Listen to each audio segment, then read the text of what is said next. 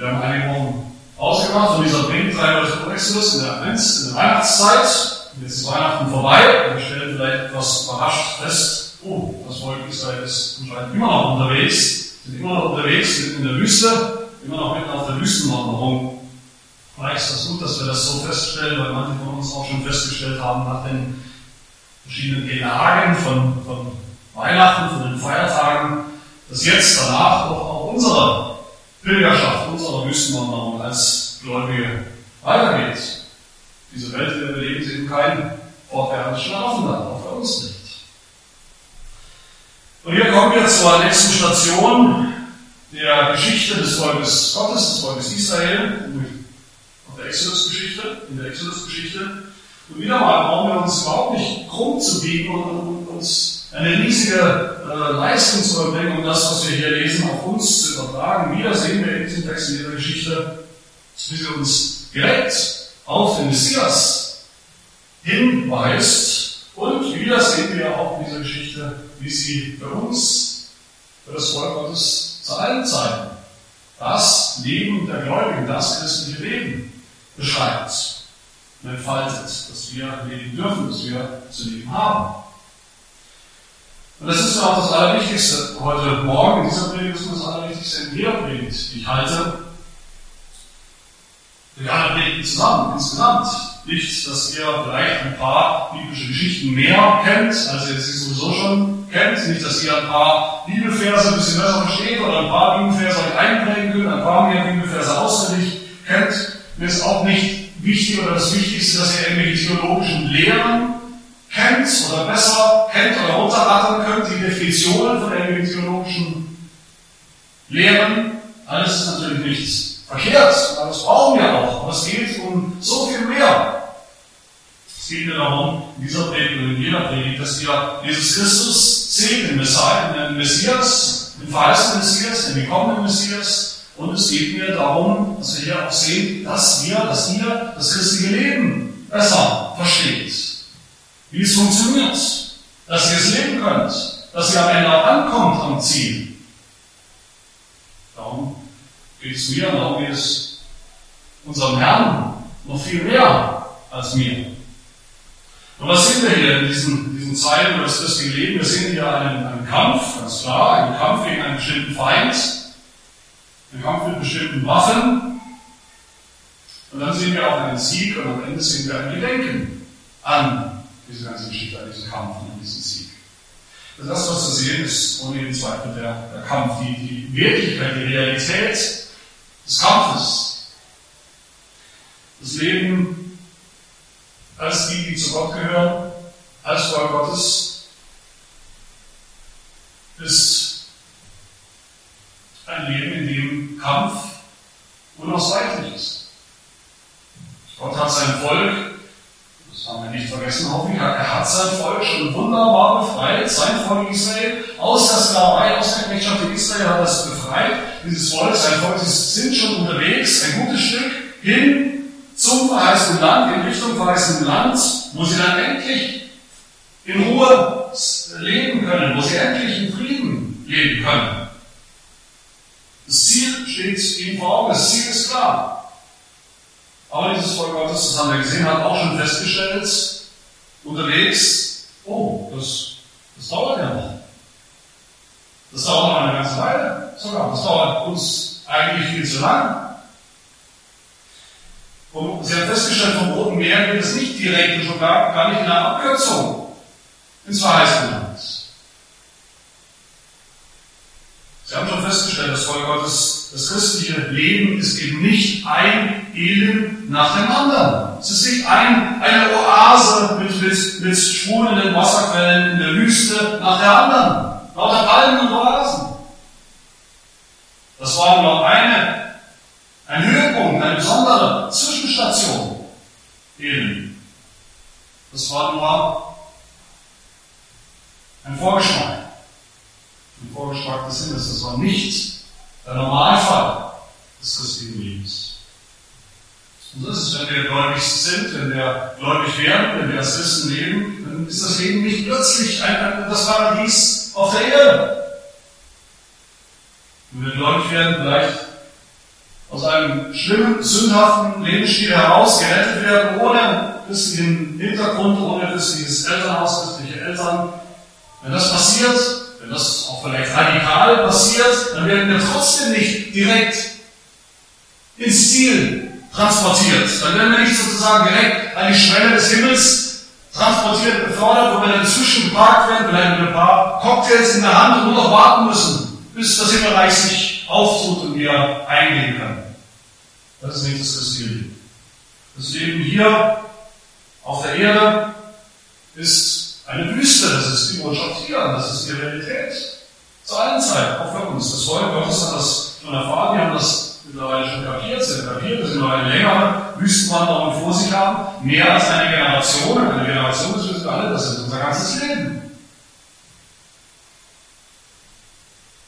Und die Wüste ist nicht besonders angenehm. In der Wüste hat man Durst, in der Wüste hängt man die Zunge zu Boden, in der Wüste schwitzt man, in der Wüste ist es anstrengend. Niemand wandert gerne in der Wüste. Es sei denn vielleicht, man hat ein ganz besonders ein schönes Ziel vor Augen. Dann weiß man, wenn es nur durch die Wüste geht, dann muss man das auch eben auf sich nehmen. Volk Israel hat schon erfahren, dass es viele Prüfungen zu bestehen hat unterwegs. Auch das haben wir gesehen. Prüfung des Glaubens, den Glauben stehen und stärken sollen. Aber hier sehen wir nicht nur Wüste und Prüfung, hier sehen wir auch Kampf. Sehen wir die, Realität des Kampfes, wenn Gott unterwegs ist in dieser Welt, dieser Zeit, dieser Wüste, er hat zu kämpfen. Er hat Kämpfe zu bestehen. warum ist das so? Warum ist das so? Müssen wir uns mal fragen. Sie, man kann es natürlich feststellen oder behaupten, aber warum ist das so? Sicher nicht, weil Gott vielleicht ein Sadist wäre, der Spaß daran hat, sein Volk, seine Kinder zu sehen, wie sie kämpfen und wie es ihnen schwerfällt und ihnen dabei zuzuschauen. Das ist so, weil wir eben schon lange nicht mehr im Paradies, in Eden wohnen, sondern jenseits von Eden. In der Welt, in der gefallenen Welt.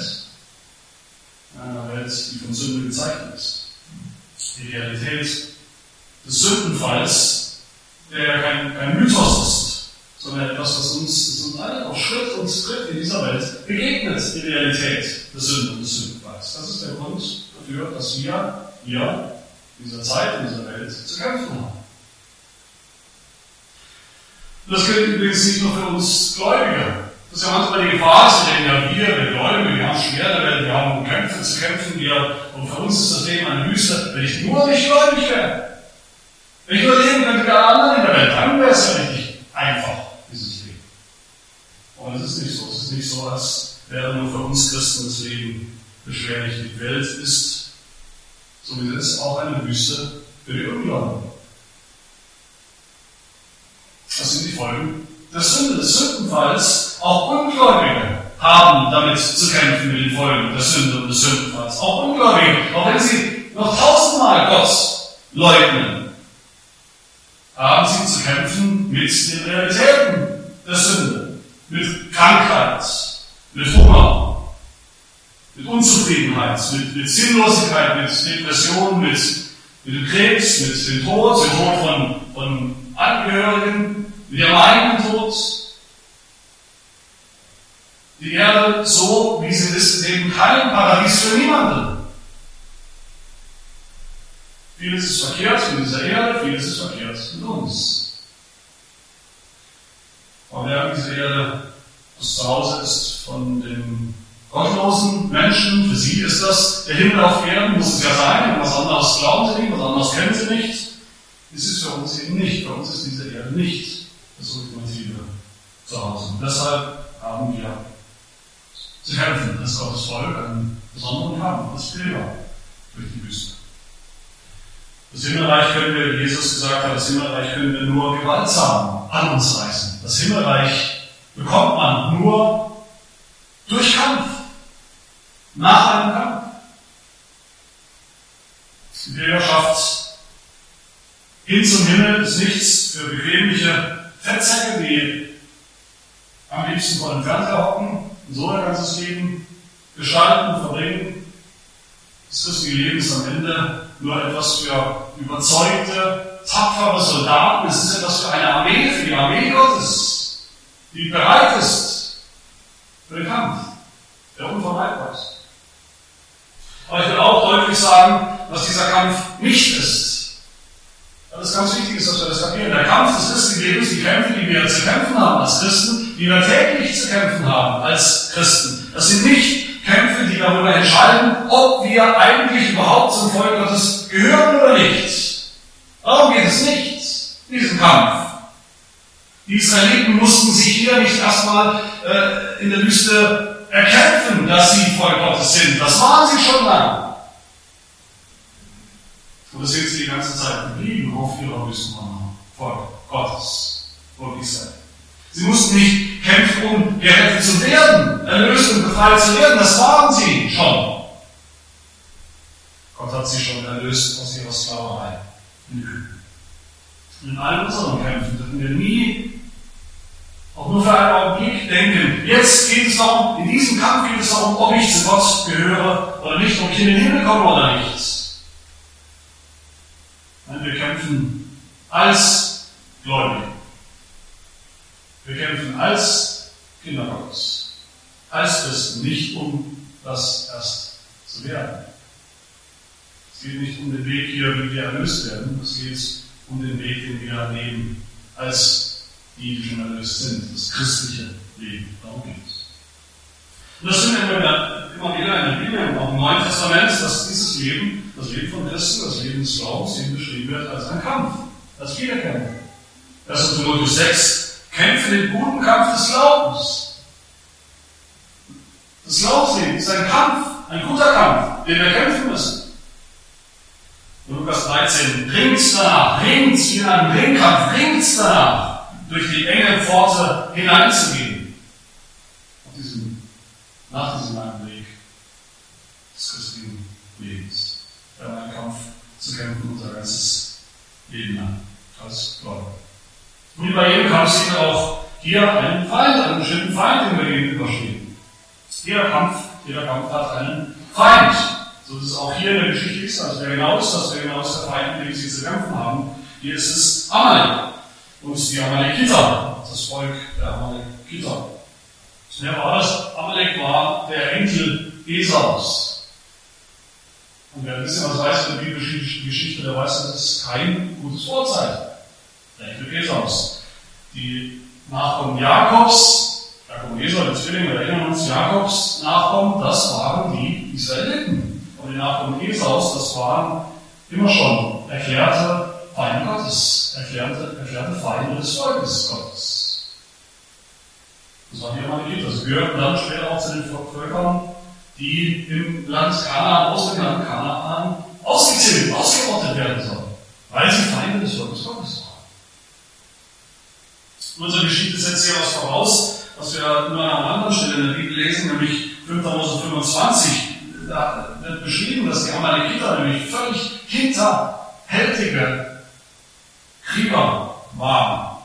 Wir lesen in 5. Mose 25, Gedenke daran, was dir Amalek antat auf dem Weg, als ihr aus Ägypten gezogen seid, wie er dir auf dem Weg entgegentrat und deine Nachhut abschnitt, alle Schatten, die zurückgeblieben waren, als du müde und matt warst und wie er Gott nicht fürchtete. Das heißt, die Amalekiter, die sind dem Volk Israel hinterher gerannt, hinterher gezogen, haben sie in einen Hinterhalt laufen lassen, haben gewartet, bis all die, die Tapferen und die Starken, die Männer alle schon vorbei waren und hinterher kamen dann die Frauen und die, die Schwachen im Volk Gottes, die langsamen und wie, wie Raubtiere haben sie sich von hinten sozusagen auf, die, auf den schwachen Teil des Volkes Israel gestürzt und haben sie gnadenlos abgeschlachtet. Frauen, Kinder, schwangere Frauen, die Alten, die Kranken, haben sie getötet. Ruchlos und, und, und feige und, hinterhältig und wie es ja heißt Text, sie fürchteten Gott nicht, aber kein Anstand, kein bisschen Moral oder Verantwortungsbewusstsein. Sie einzig und allein darum, die Israeliten auszulöschen, aus, aus, aus Feindschaft, aus schierer Feindschaft.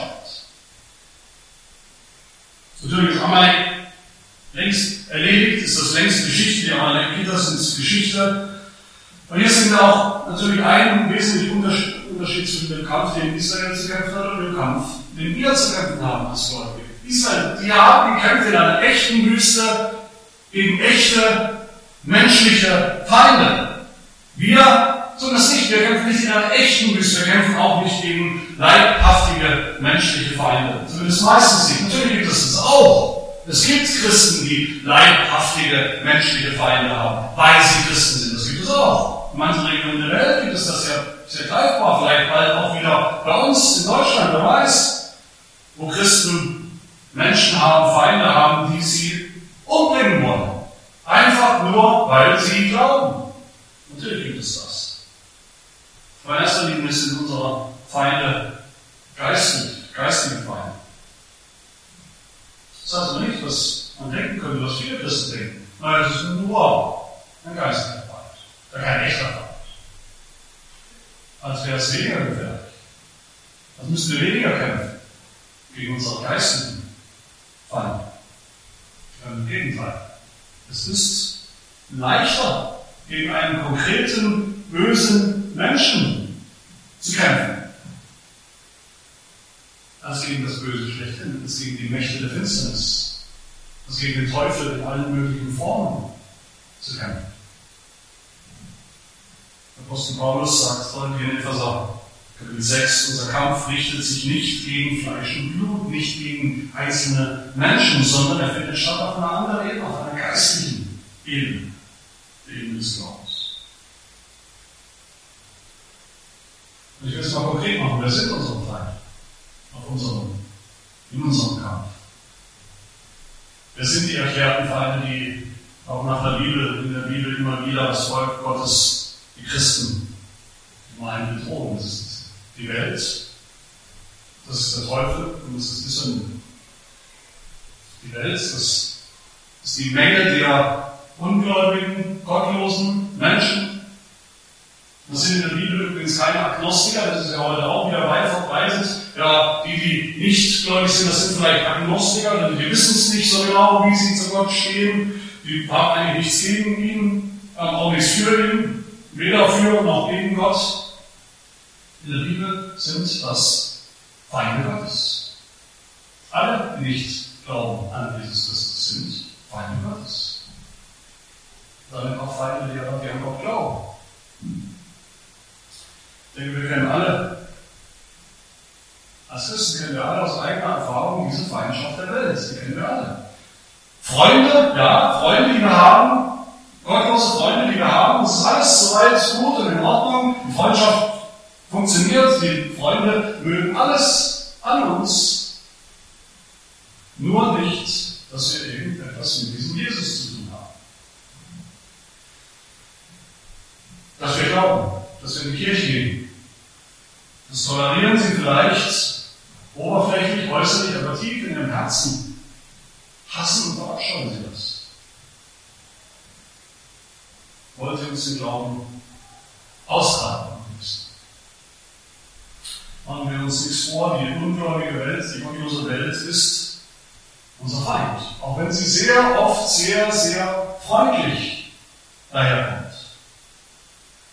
Jesus Christus hat gesagt, Johannes 17, die Welt hasst euch, denn ihr seid nicht von der Welt, gleich wie auch ich nicht von der Welt bin. Es gibt keinen Waffenstillstand in der Welt, es gibt keinen Frieden mit der Welt in dieser Zeit der gottlosen Welt. Sie ist unser Feind. Ultimativ herrscht Feindschaft. Unser zweiter Feind ist, Feind ist der Teufel. Der Teufel selbst natürlich, höchstpersönlich. Die Bibel macht erst keinen Zweifel haben, dass der Teufel selbst eine Person ist, nicht ein, ein Mythos oder irgendeine eine schlechte, ein schlechter Einfluss oder eine schlechte Macht, eine, eine gefallene Person, ein gefallener Engel. Aber der Teufel nimmt natürlich viele verschiedene Formen an. Wir begegnen uns auf unterschiedliche Weise. Da begegnet uns in der Bibel schon in Form einer Schlange, einer Schlange, die Adam und Eva Lügen zuflüstert, bis die sie glauben, bis sie diese Lügen mehr glauben, als, als sie Gott glauben. Dort begegnet uns in Form von Amalekitern, die hinterhältig die schwachen Glieder des Volkes Gottes hetzen und feige abschlachten, Kinder und Frauen. Der Teufel begegnet uns manchmal selbst in Freunden. Und Freunde, die uns Honig um den Mund schmieren, die aber am Ende eigentlich nichts mehr wünschen, als dass wir das mit dem Glauben noch sein lassen sollen. Wie viele Beziehungen der Christ mit einem Ungläubigen eingeht, enden darin, statistisch gesehen, dass der ungläubige Partner gläubig wird. Sehr, sehr wenig. Wie viele Beziehungen enden darin, dass der ehemals gläubige Partner seinen Glauben hinschmeißt? Sehr, sehr viel. Die meisten. Das ist ein Werk des Teufels. Und er gebraucht dazu unsere scheinbar besten Freunde in der Welt. Auch dieser Feind, der Teufel, ist sehr real. Er ist überall in einer möglichen Form in der Welt. Paulus sagt, unser Kampf richtet sich nicht gegen Fleisch und Blut, ultimativ gegen Menschen, sondern gegen die Herrschaften, gegen die Gewalten, gegen die Weltbeherrscher der Finsternis dieser Weltzeit, gegen die geistlichen Mächte der Bosheit. Deshalb sagt er, nehmt euch in Acht vor den Pfeilen des Bösen. Die Pfeile des Bösen sind unsichtbar natürlich, aber sie sind, sie fliegen herum in dieser Welt, um uns herum. Sie liegen in der Luft und sie fliegen jeden Tag durch die Luft und sind zielt, gezielt auf uns, auf die Leute. Und der dritte und letzte Feind ist die Sünde, ist unser eigenes Fleisch, das Fleisch als der Ort, wo die Sünde wohnt. Ungläubige, das sind Ungläubige, das sagt die Bibel, sind geistlich tot, sie werden von ihren Sünden beherrscht. Aber auch Gläubige, sagt die Bibel, auch Gläubige haben noch Sünde in ihrem Leben. Das ist nicht, dass wir das Problem mit diesem Feind einfach einmal gelöst und das Gläubige, dann ist Sünde nicht mehr kein Thema mehr, ist kein Feind mehr. Sünde nicht mehr. Die Sünde wohnt noch in unseren Gliedern, sagt der Unser Fleisch. Die Sünde ist noch aktiv, die Sünde ist noch da, sie ist noch lebendig in uns. Das wissen wir alle, denke ich. Auch ich. Wer es nicht weiß, sollte schleunigst einen Termin mit mir machen, dass wir über diese Dinge sprechen. Der Hass. Allein unter Realitätsverlust. Sünde ist unser Feind, gegen den wir täglich kämpfen müssen. Apostel Paulus sagt in Römer 8, wir müssen durch den Geist die Taten des Leibes, des Fleisches töten. Die Sünde in jeder Form. Müssen wir bekämpfen und töten. Wir müssen kämpfen bis aufs Blut, sagt er, gegen, gegen den alten Menschen. Wir müssen kämpfen, wir müssen töten, was noch sündhaft in uns ist. Kolosser 3, sagt Paulus, tötet daher eure Glieder, die auf Erden sind und irdische, gefallene, sündhafte Dinge tun. Tötet sie in diesem Kampf. Mit welchen Waffen sollen wir kämpfen? Das ist mein dritter Punkt. Mit welchen Waffen soll Israel kämpfen? welche Armee soll Israel kämpfen? Das ist ja eigentlich sehr spannend, fast ironisch. Das Volk Israel hat überhaupt keine Kriegserfahrung. Die hatten absolut keine Erfahrung im Krieg, im Kampf, nicht mal militärische Grundausbildung. Da war gar nichts. Die waren nichts. Sowieso schon bis in Zählen bewaffnet und man musste nur sagen, auf den Kampf und dann mussten die alle so tun. Die hatten keine Und keine Erfahrung. Moses sagt das hier so, so einfach zu Josua wir sind übrigens jetzt zum ersten Mal begegnet, Mose, Josua, der spätere Nachfolger Mose, der spätere Heerführer und Eroberer, Kanaans, begegnet uns zum ersten Mal. Mose sagt zu ihm, Vers 9, erwähne uns Männer und ziehe aus, kämpfe gegen Amalek, das genau 24 Stunden Zeit, eine Armee aufzubauen. Und Leute, die überhaupt keine Ahnung haben. Da waren keine Kriegsveteranen dabei, da waren keine alten Generäle, keine alten Hauptlinge in Israel zu finden, da gab es auch kein, kein Waffenarsenal in irgendeinem Häuschen ein paar Häuser weiter von der Stiftshütte. Da war nichts. Und wie lief das ab? Mit der Rekrutierung zu diesem Krieg, zu diesem Kampf. Denke, wir können uns das lebhaft vorstellen, wie Josua durch das Lager gegangen ist, jeden Einzelnen gefragt hat, ah, du hast ein Messer, du hast Taschenmesser vielleicht, hast schon mal ein Schwert gesehen oder ein Schwert gehalten, du hast schon mal vielleicht einen Kriegsfilm gesehen, das muss reichen, das reicht alles, du bist eingezogen. Wir hatten Erfahrung als Sklaven, aber das hilft auch nicht weiter. Israel war sicherlich eine, eine schauerliche Hobbyarmee, schauerliche Anzüge. Aber was ist denn die Waffe?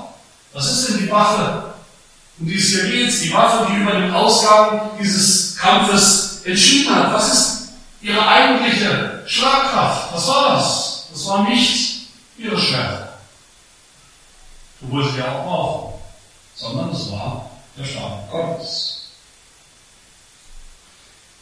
Diese Armee der Israeliten musste einen echten Kampf kämpfen, mit echten Waffen, aber der Kampf wurde entschieden, nicht in der, auf der Ebene, im Tal, wo die Massen gekämpft haben, der Kampf wurde entschieden auf den Hügeln, wo Mose stand, als Repräsentant Gottes, oder nicht? Es gibt ja Bilder von dieser Szene, die Kinderbibel zum Beispiel, alles dargestellt, äh, wie Mose dasteht mit erhobenen Händen und solange Hände in die Luft streckt, hat Israel die Oberhand in diesem Kampf, aber als seine Hände sinken, weil er müde wird, da hat der Feind die Oberhand. Und das wird immer wieder dargestellt und auch interpretiert als Gebetshaltung. Mose hat gebetet.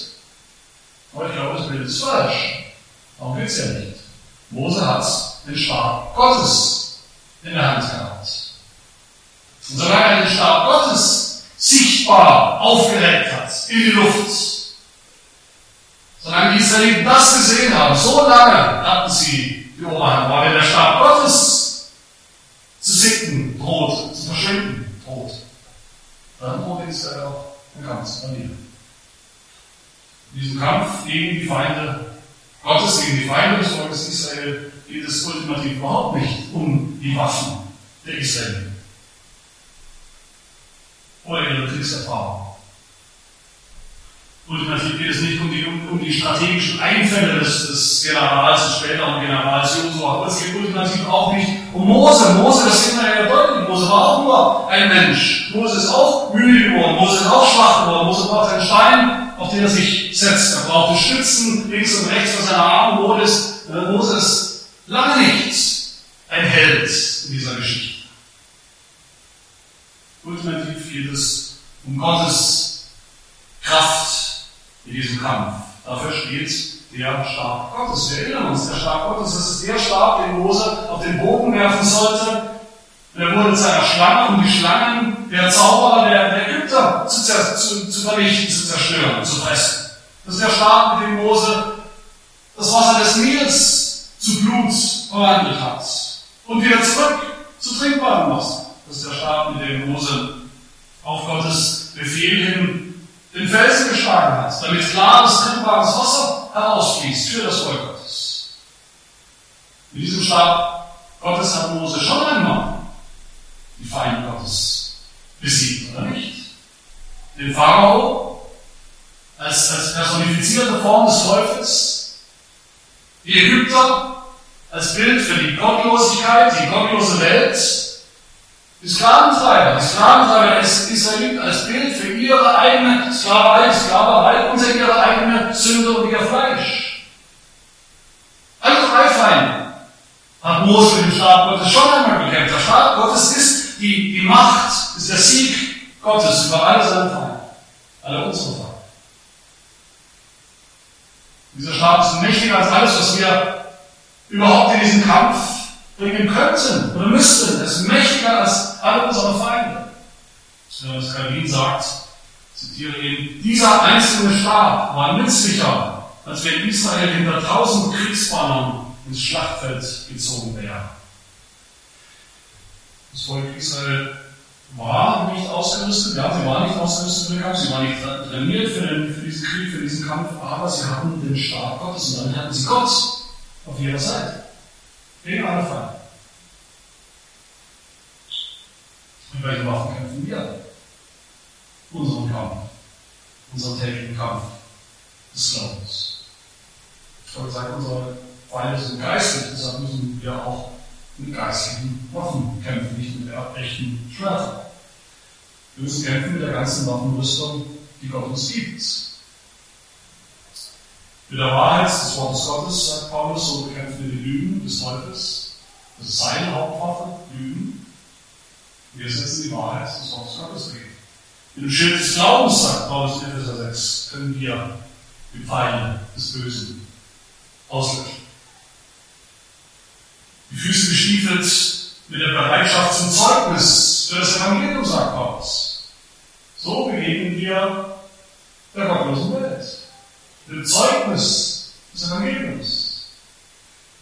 Ja, Paulus sagt, in dieser Waffenrüstung, in der Vers sagt er, ja, nehmt das Schwert, ihr braucht auch ein Schwert, das Volk Israel damals.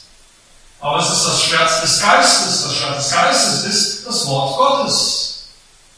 Das Wort Gottes, die Bibel, genauer gesagt, alle Verheißungen, die Gott uns macht, alle Versprechen, die Gott uns macht, in seinem Wort, gelten. Das ist euer Schwert, das ist euer Stab Gottes, mit dem ihr kämpfen sollt, jeden Tag neu, mit dem ihr kämpfen werdet, mit dem ihr siegen werdet. In eurem christlichen Leben. Wenn wir so kämpfen, dann ist der Ausgang des Kampfes nicht unsicher, nicht ungewiss, dann werden wir siegen. Das ist mein vierter Punkt. Der Sieg war nie ungewiss in dieser Geschichte. Er war nie unsicher.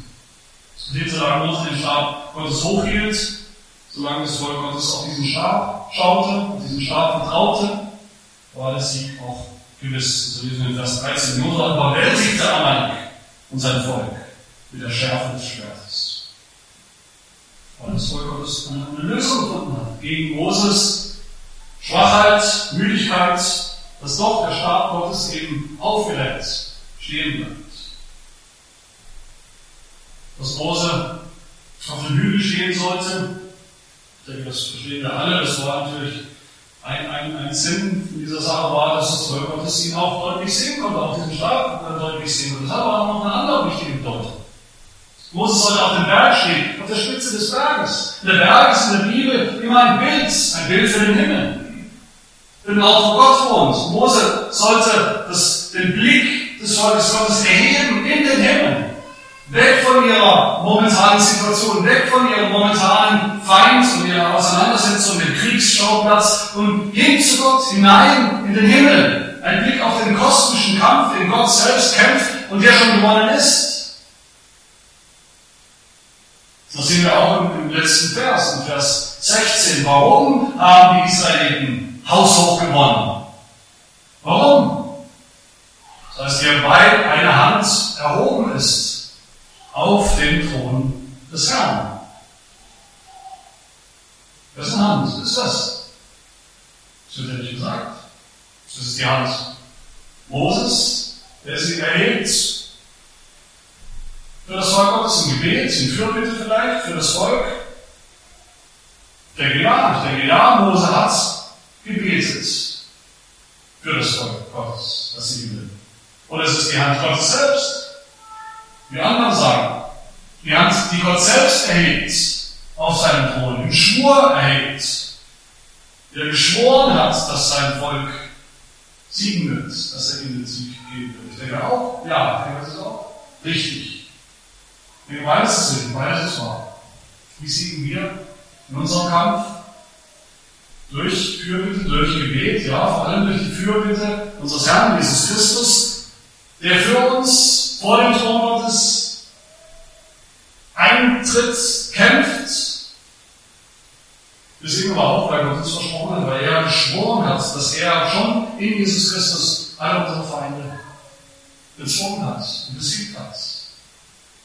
Entscheidend ist der Thron des Herrn. Da wo Jesus ist, da liegt unsere Kraft. Alle geistliche, strategische Kraft und Macht gegen unsere Feinde. Des Sieges liegt hier bei diesem Thron Gottes.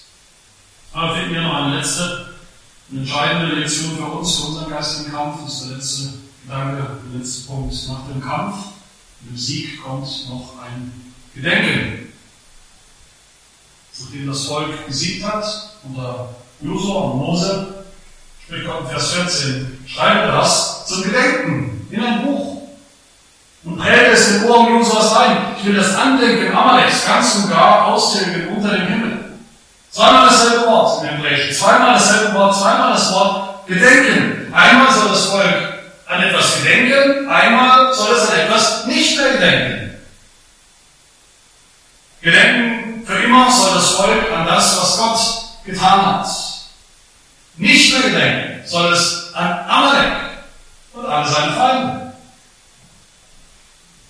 Und beides ist so wichtig, dass wir hier zum allerersten Mal in der Bibel lesen, dass Gott zum allerersten Mal in der Bibel befiehlt, das aufzuschreiben, das aufzuschreiben für kommende Generationen. Und das war auch nötig.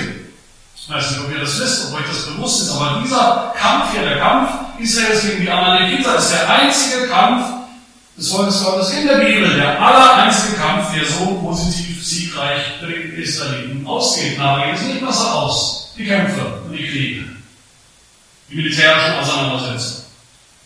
Später waren sie nicht mehr so erfolgreich. Warum? Weil sie später, weil wir später sehen, dass Israel immer wieder seinen Gott vergisst dass sie immer wieder seinen Staat vergessen haben, seine Macht vergessen haben. Es war auch nötig, dass sie aufschreiben, dass Gott das Andenken Amaleks austilgen wird. Und zwar ganz und gar, wie es hier heißt. Ganz und gar. Und auch darin sehen wir eine, eine, eine Wirklichkeit, sehen wir eine Realität, die wir alle eigentlich kennen sollten, müssen, die uns allen bewusst sein muss. Die Realität, dass unsere Feinde zwar schon besiegt sind, so wie der Pharao schon besiegt war, und doch, obwohl er eigentlich besiegt war, immer noch mal den Volk Gottes hinterhergestellt hat. So ist auch Amalek schon besiegt. Aber wir lesen ja noch nicht ganz und gar. Das Volk Gottes auch wir haben noch mit unseren Feinden zu tun, zu schaffen, zu kämpfen. So ist es bis heute. Der Teufel ist besiegt. Jesus hat ihn besiegt.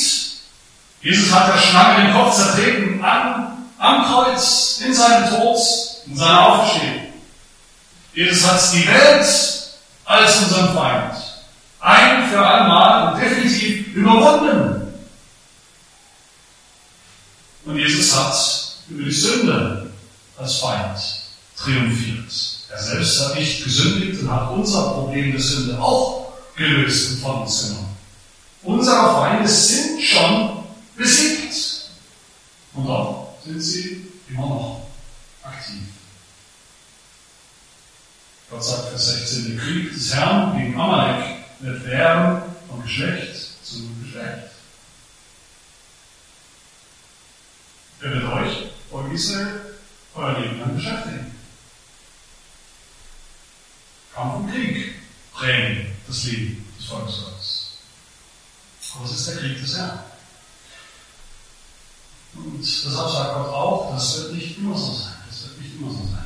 Schreibt auf, sagt Gott. Schreibt euch ins Gedächtnis, schreibt euch hinter die Ohren, ich will das andenken. Pharaos will ich ganz und gar austilgen unter dem Himmel, ich will das andenken. Amaleks eines Tages ganz und gar austilgen unter dem, denn eines Tages wird keiner mehr von Amalek reden, wenn der Kampf vorbei sein wird, wenn er im verheißenen Land seid. Dort 25 nochmal heißt es, wenn dir nun der Herr dein Gott Ruhe gegeben hat, eines Tages in der Zukunft, vor allem deinen Feinden ringsum in dem Land, das der Herr dein Gott dir als Erbe gibt, um es in Besitz zu nehmen, so sollst du das Andenken an Amalek unter dem Himmel vertilgen Vergiss es nicht, sagt Gott. Was? Vergiss nicht zu vergessen. Vergiss nicht, den Amalek zu vergessen. Vergiss nicht, alle deine Feinde zu vergessen. Eines Tages werdet ihr sie vergessen. Ihr jeden Kampf vergessen haben. Gott sagt auch zu uns heute, die wir jeden Tag zu kämpfen haben als Christen für das Andenken des Satans, in der feindseligen Welt und der Sünde, eines Tages ganz und gar unter dem Himmel. Schreibt euch über die Ohren, ich werde in kurzem den Satan ganz und gar unter euren Füßen zermalmen. Und in der Zwischenzeit, all die Kämpfe, die wir noch zu kämpfen haben, was bei Mose, Mose hat einen Altar gebaut übrigens auch das erste Mal in der kein Opferaltar, sondern ein Erinnerungsaltar. Ein Siegeszeichen. dieser Ort, dieser Altar heißt, der Herr ist mein Kriegsbanner. Hebräisch Yahweh Nissi. Wieder mal an einer ganz zentralen Stelle der Geschichte des Volkes Israel tut Gott was, er offenbart einen seiner vielen Namen. Einen Namen Gottes. Ein Altar, diesen Altar, den muss ich warten, gibt es schon lange nicht mehr. Aber der Name Gottes bleibt. Als Beschreibung, was Gott auch für uns tut. Der Herr, ein Kriegsbanner. Kriegsbanner, das ist eine, eine Fahne, eine Standarte, eine Fahne, ein Mast, die die Armee vor sich hertragen lässt durch Fahnenträger. Durch Fahnenträger übrigens, die sich abwechseln. Damit nicht einer müde wird und die, die Fahne irgendwann sinkt und sie keiner sehen kann. Die Soldaten können gar nicht anders, als immer auf dieses Banner, auf diese Fahne zu schauen. Es geht ihnen voraus. Es erinnert sie immer wieder daran, wer sie sind, wem sie gehören, wessen Armee sie sind, was ihre Identität ist, wie mächtig ihr Oberbefehlshaber ist. Solange das Banner noch da ist, das Banner noch weht im Wind und ihnen vorausgeht, ist alles in Ordnung, ist der Sieg gewiss. Und so ist auch bei uns. Meine Lieben, wir haben uns, niemand von uns hat sich diesen Kampf ausgesucht. Wir haben uns nicht bewusst hineingestürzt. Denke niemand von uns. Vielleicht waren wir sogar überrascht. Vielleicht sogar ein bisschen enttäuscht, als uns zum ersten Mal in unserem christlichen Leben bewusst geworden ist, was das eigentlich bedeutet. Das ist eben nicht ein Leben der Bequemlichkeit, das wurde einfach mal so fahren lassen, das wird schon alles gut gehen, sondern das ist ein Leben des aktiven Kampfes ist. Vielleicht haben wir gesagt, haben wir festgestellt, oh, als Christ ist es auch nicht einfach so leicht, wie wir gehofft haben. Wir haben viele Kämpfe zu kämpfen.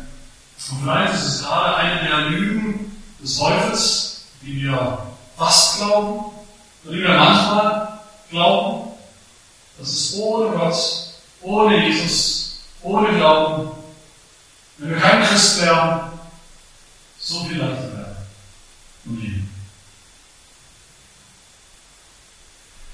Dann lasst euch erinnern, schreibt es euch eure Herzen, der Herr ist dein Kriegsbanner. Er geht vor dir her, siegreich vor dir her, mit seinem Stab. Er hat seine Feinde, deine Feinde, unsere Feinde, hat er schon entschieden geschlagen, den Teufel, die Welt, die Sünde. In unseren Kämpfen haben wir den Stab Gottes bei uns, der für uns kämpft. Was ist dieser Stab ultimativ?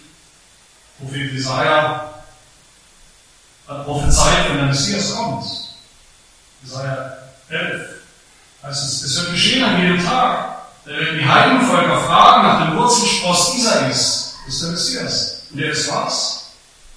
Der als Banner für die Völker dasteht, für die, die an ihn glauben. Der Messias ist das Banner, das Kriegsbanner Gottes. Im Johannes-Evangelium heißt es, wie Mose in der Wüste die eiserne Schlange erhöht hat, damit die, die darauf schauen, nicht sterben, sondern am Leben bleiben, wie Mose in der Wüste seinen Stab erhoben hat, damit das Volk Gottes darauf schaut und, und vertraut und siegreich ist und siegreich bleibt bis zum Schluss in diesem Kampf. So muss auch der Sohn des Menschen erhöht werden ans Kreuz.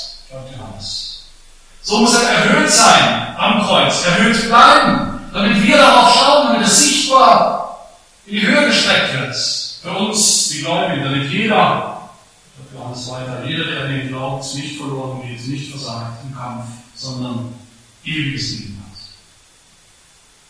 Jesus Christus ist unser Kriegsbanner.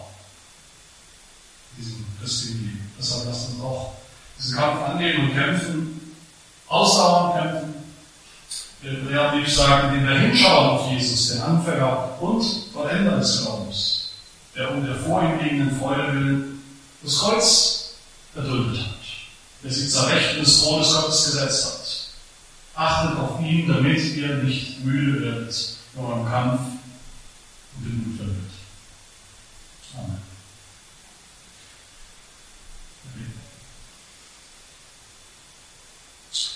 Ja, wenn ich sie, du bist unser Gott, unser Kriegsbanner. Wir sind keine vielversprechende Armee, wir sind keine guten Kämpfer, wir sind schwach, zaghaft, wir sind oft feige. Aber wir danken dir, dass wir einen Kampf zu kämpfen haben, dessen Ausgang schon hundertprozentig gewiss ist. Dass wir schon heute den Sieg haben, dass das Evangelium genau diese Botschaft hat, die Ankündigung des Sieges durch unseren Kriegsherr Jesus Christus, der schon die entscheidende Schlacht für uns gekämpft und gewonnen hat. Der unsere Feinde eines Tages auch ganz und gar austilgen wird unter dem Himmel, sodass niemand mehr an sie gedenken wird in deinem Reich. Wir nicht mehr und du auch nicht mehr. Wir sehen uns nach deinem Reich, nach deinem Friedensreich, nach dem verheißenen Land, nach unserer Heimat im Himmel. Wir sehen uns nach der Ruhe bei dir, der Ruhe nach dem Kampf. Und so gib uns alles, bitten wir in dieser Zwischenzeit, was wir brauchen, sei du unser Ein alles, dass wir in diesem Kampf immer wieder erleben, wie du uns ausrüstest und stärkst mit deinem Geist, wie du für uns kämpfst und für uns streitest. Bis zum Ende, das bitten wir in Jesu Namen.